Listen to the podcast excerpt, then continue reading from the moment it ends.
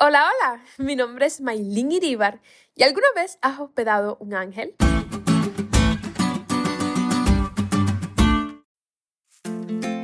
De pequeña, de las cosas que más me gustaban antes de ir a dormir era que mi mamá siempre me hacía una historia. Luego oraba conmigo, me abrazaba y se quedaba a mi lado hasta que me quedaba dormidita.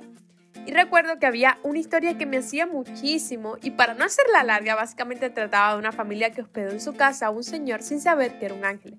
Y mi mamá siempre terminaba la historia con el versículo, no os olvidéis de la hospitalidad porque por ella algunos sin saberlo hospedaron ángeles.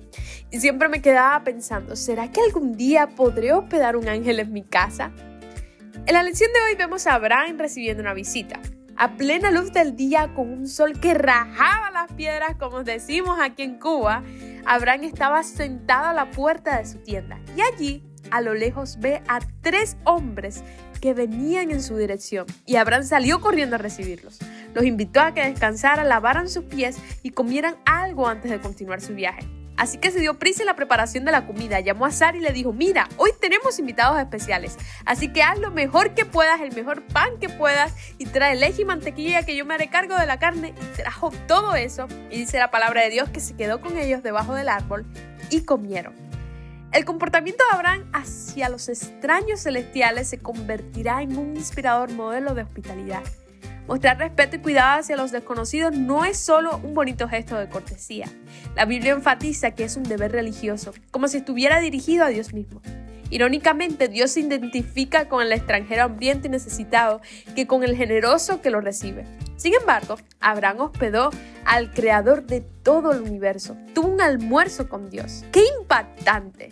Y Dios reafirmó su promesa y allí, mientras compartía el pan con mantequilla junto a Abraham, le recordó que Él es el Dios de lo imposible, que Él cumple lo que promete. Porque ¿acaso hay alguna cosa difícil para Dios? Al inicio te mencioné que soñaba con un día poder hospedar un ángel en mi casa, como lo hizo Abraham.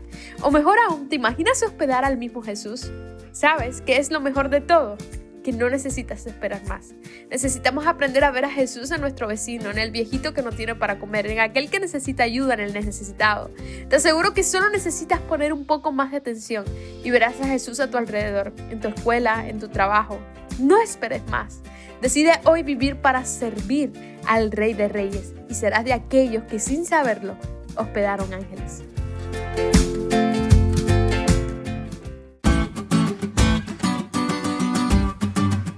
¿Te diste cuenta de lo cool que estuvo la lección hoy?